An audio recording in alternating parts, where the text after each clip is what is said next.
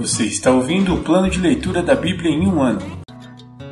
Dia 264, 21 de setembro, semana 38.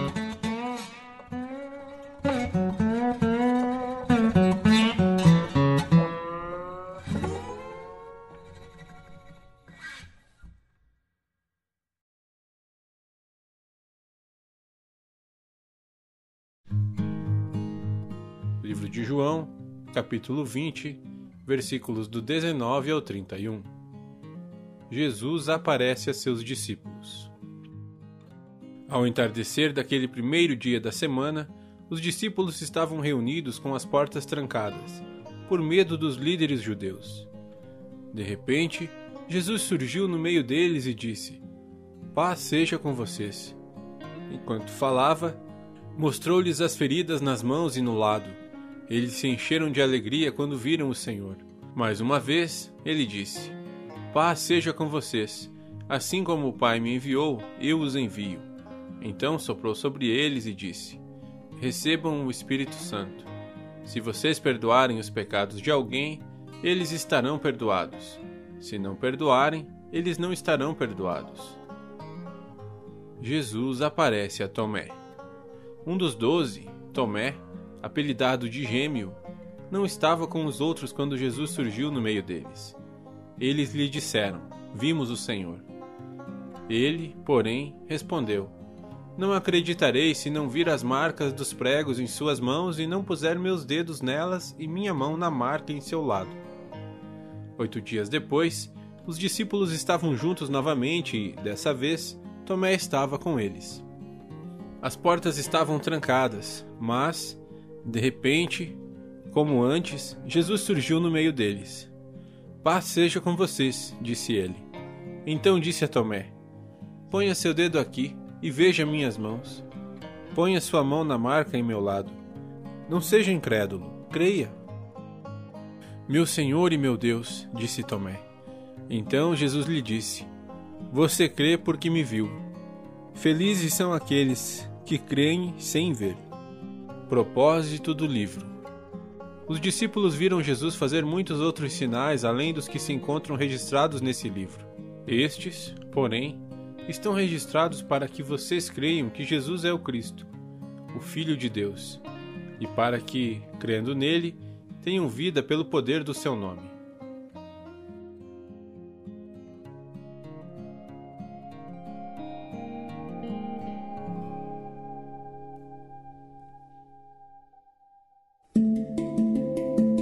Antigo Testamento. Livros históricos.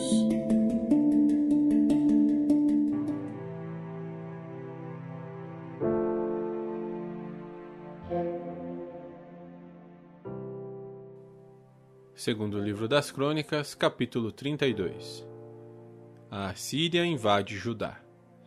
Depois de Ezequias ter sido tão fiel em todas essas situações, Senaqueribe, rei da Assíria, invadiu Judá.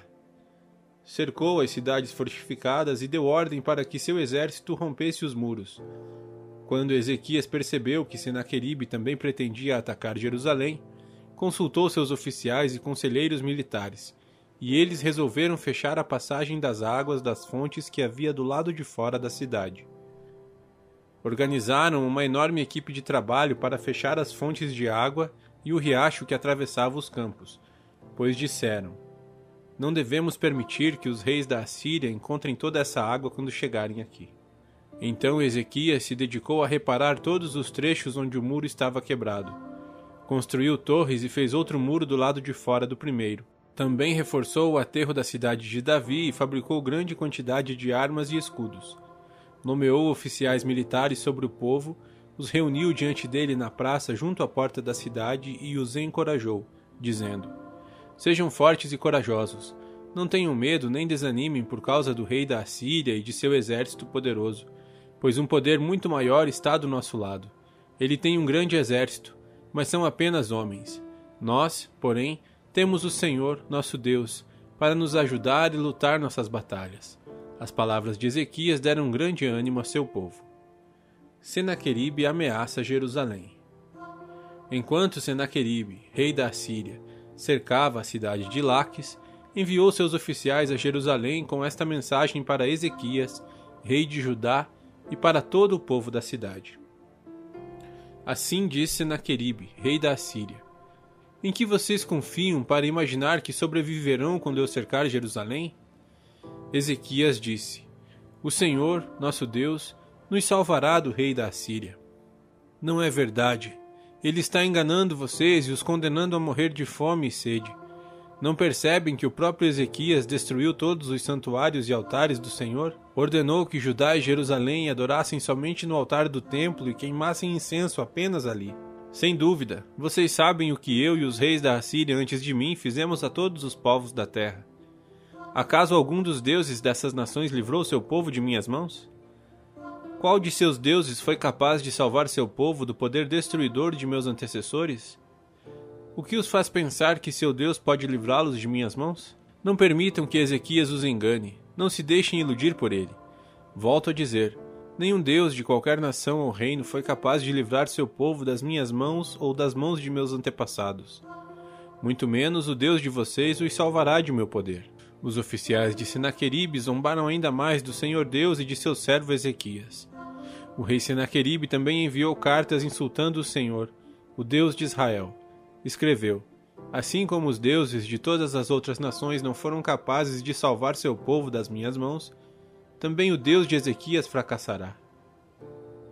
Os oficiais assírios que trouxeram as cartas gritaram isso em hebraico para o povo sobre os muros da cidade, tentando amedrontá-lo para que fosse mais fácil conquistar a cidade.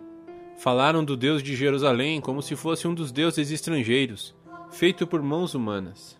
Então o rei Ezequias e o profeta Isaías, filho de Amós, oraram e clamaram aos céus. E o Senhor enviou um anjo que destruiu o exército assírio com todos os seus comandantes e oficiais. O rei da Assíria voltou envergonhado para sua terra. Quando entrou no templo de seu Deus, alguns de seus próprios filhos o mataram ali à espada. Foi assim que o Senhor salvou Ezequias e o povo de Jerusalém das mãos de Senaqueribe, rei da Assíria, e de todos os outros que os ameaçavam. Então houve paz em toda a terra. Daquela ocasião em diante, o rei Ezequias se tornou muito respeitado entre todas as nações, e muitos traziam a Jerusalém ofertas para o Senhor e presentes valiosos para o rei.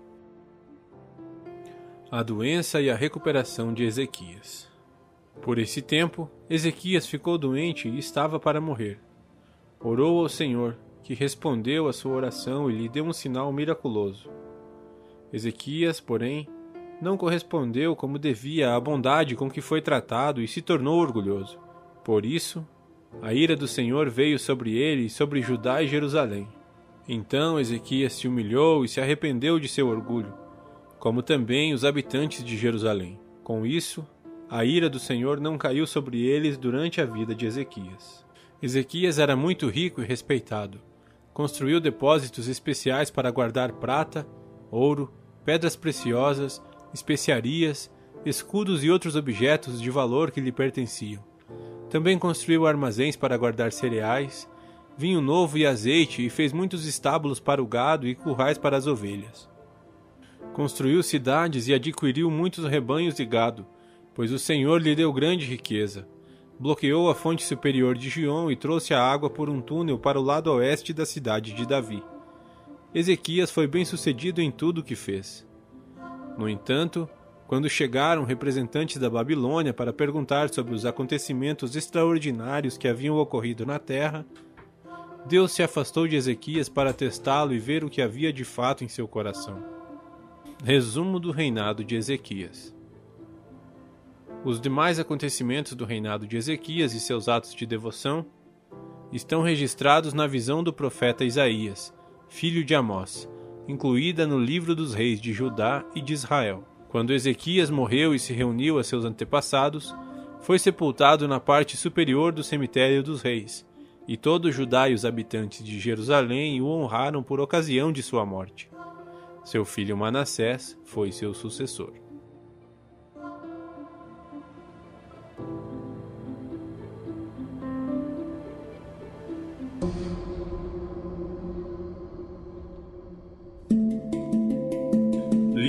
poéticos.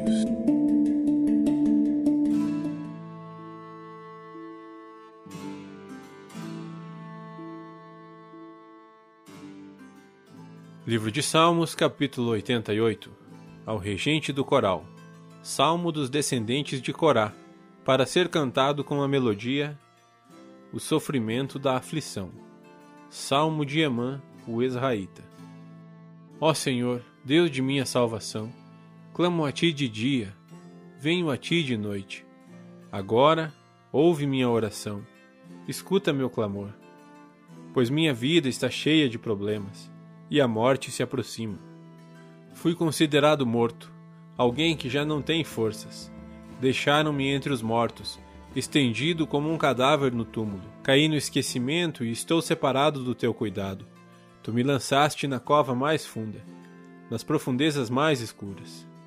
Tua ira pesa sobre mim, uma após a outra, tuas ondas me encobrem. Afastaste de mim os meus amigos e para eles me tornaste repulsivo. Estou preso numa armadilha e não há como escapar. As lágrimas de aflição me cegaram os olhos. Todos os dias clamo por ti, Senhor, e a ti levanto as mãos. Será que tuas maravilhas têm algum uso para os mortos? Acaso os mortos se levantam e te louvam? Podem os que estão no túmulo anunciar teu amor?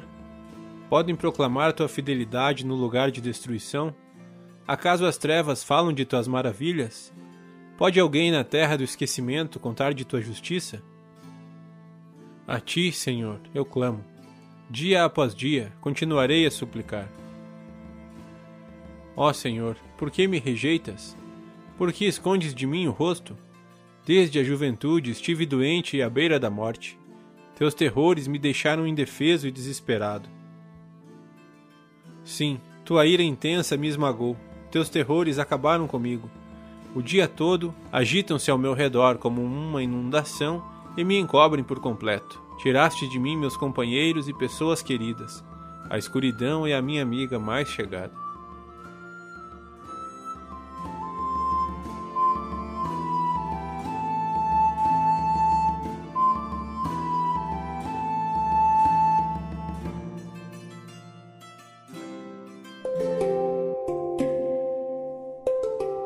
Versículo da semana.